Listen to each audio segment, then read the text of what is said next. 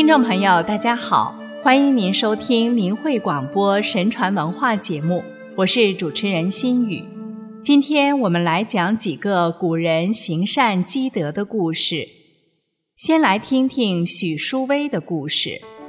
许淑薇是宋朝时江苏真州人，小时候家境清贫，但她不畏艰难，刻苦读书，年纪很轻就考中了乡试。可是后来，他参加省试时却屡屡落地。有一次，他在落地回乡的途中，泛舟经过平望小镇，梦见有位神人指点他说：“你想要登科，需要凭借阴德。”许淑薇问：“我家贫穷，没有钱财可以施予别人，怎么办呢？”神人说：“何不学医？”我能助你智慧。许淑薇回家后，遵照神人的画作，专心研读医书。后来果然悟得了扁鹊、张仲景的医道与医术。南宋建炎元年，真州地区瘟疫流行，许淑薇上门为百姓诊治。史书记载，他家治户道，每家每户去问诊看病。查脉观色，给药复之。其间有无归者，许淑薇于至于家，用车接到自己家里，亲为疗治。致使方圆数百里的患者都赶来求治。许淑薇无问贵贱，虽熏夜风雨，有以疾告，所治者应手谕，始终不所愁，志在济人而已。人贤得之，所活不可胜计，救活了无数的人。经他诊治者，十活八九。由于其医德高尚，医术高超，百姓们称他为神医。数年后，许淑薇赶考途经平望时，再次梦见先前见到的那位神人前来，赠诗一首给他。要有因功，陈楼兼楚，堂上呼卢，鹤六作舞。他醒来后，百思不得其解，就把这首诗写在尺牍上面。那一年，许淑薇以进士第六名及第。呼卢是指在大殿上传告皇帝诏旨的意思。因为许淑薇的上一名因故不合格。所以他升为了第五，结果他的上一名是陈祖言，下一名是楼村，正是处于陈楼二人之间。许淑薇这时才恍然大悟，梦中神人所述诗句讲的正是此事。原来这一切早在他赶考之前就定好了。许淑薇后来任集贤院学士，因不满秦桧陷害忠良，弃官归隐，行医济人。每遇到贫困的人，就免费赠药，不取丝毫报酬。他在行医过程中，常常遇到其他医生误治的案例，认为当时急需普及《伤寒论》知识，于是将《伤寒论》中。一百个症候及治法编撰成《伤寒百症歌》，以七言歌诀题材叙述，便于人们记忆和传颂。他一生著述颇丰，著有《普济本事方》《伤寒百症歌》等。人们称赞他济世活人，视治如一，救苦存民，不畏利回。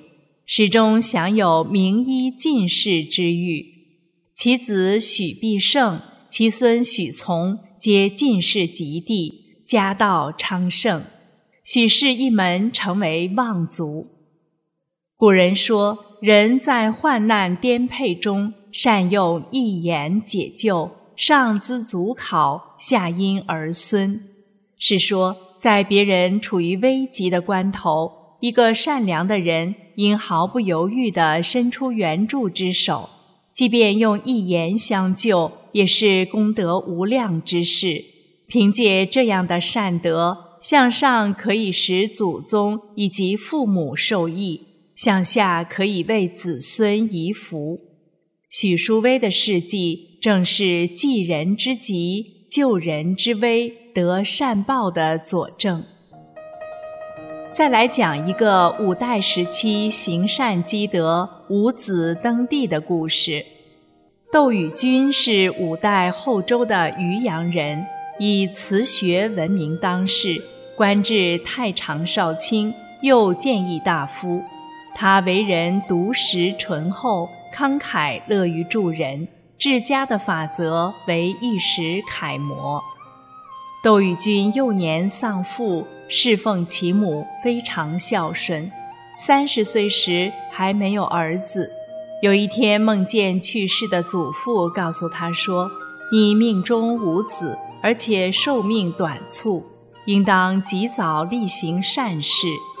窦玉君恭敬地承受教诲，从此发愿行善。曾经有一家仆盗用他两百钱，唯恐被察觉，便写一张劝契，永卖此女以偿还所欠的钱，挂在他小女儿手臂上，从此远走高飞，离开了窦家。窦玉君怜悯这个小女孩，便烧掉劝契，将她抚养长大成人，又为她选择好对象婚配。凡宗族亲戚有丧事，家贫不能办的，都资助他丧葬；凡见人有遗孤穷困无力嫁娶的，一一帮他婚嫁。许多贫困的朋友以及四方贤士。多仰赖他得以维持生活。窦宇君每年计算收入，除留作夏冬服腊两次祭祀以外，其余都用作济人之急难。又建造书院数十间，聚集书籍数千卷，聘请名儒为师。凡家贫而有志求学的士人，一概义务收留，供给善宿。让他安心就读，由此栽培学子，因而明登贵显，成为国家人才者甚多。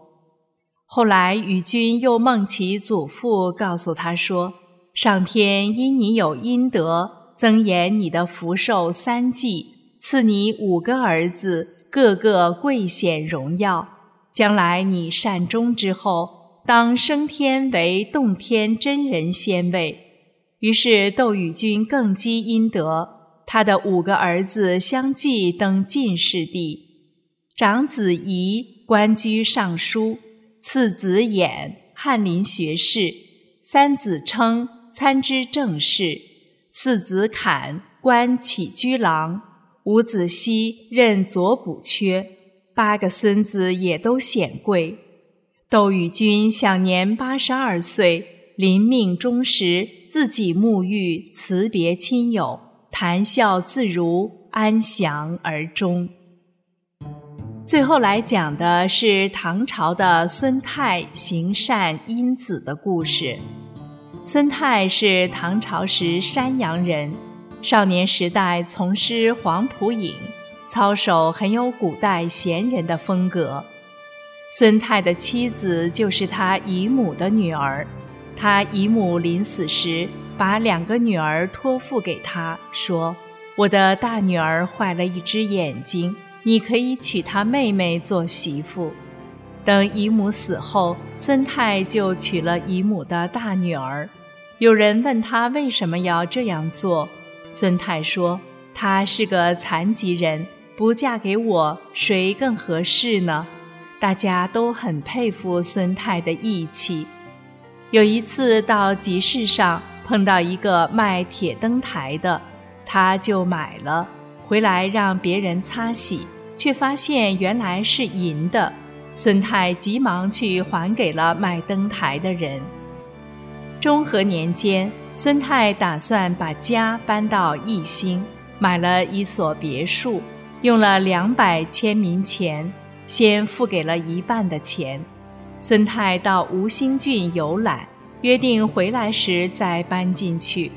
两个月后，孙泰回来，把船靠在别墅前，又把另一半钱也付给了卖房子的人，使他们搬到别处去。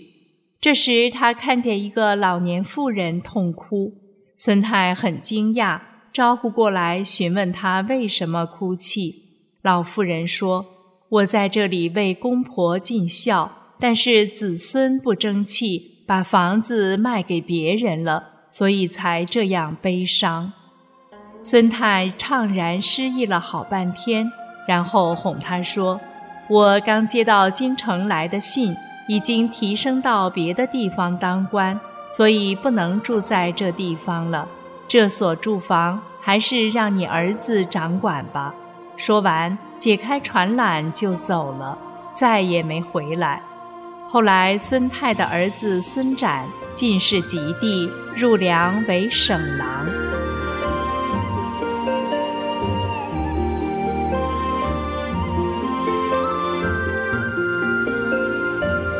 好了，听众朋友，今天的故事就为您讲到这里了。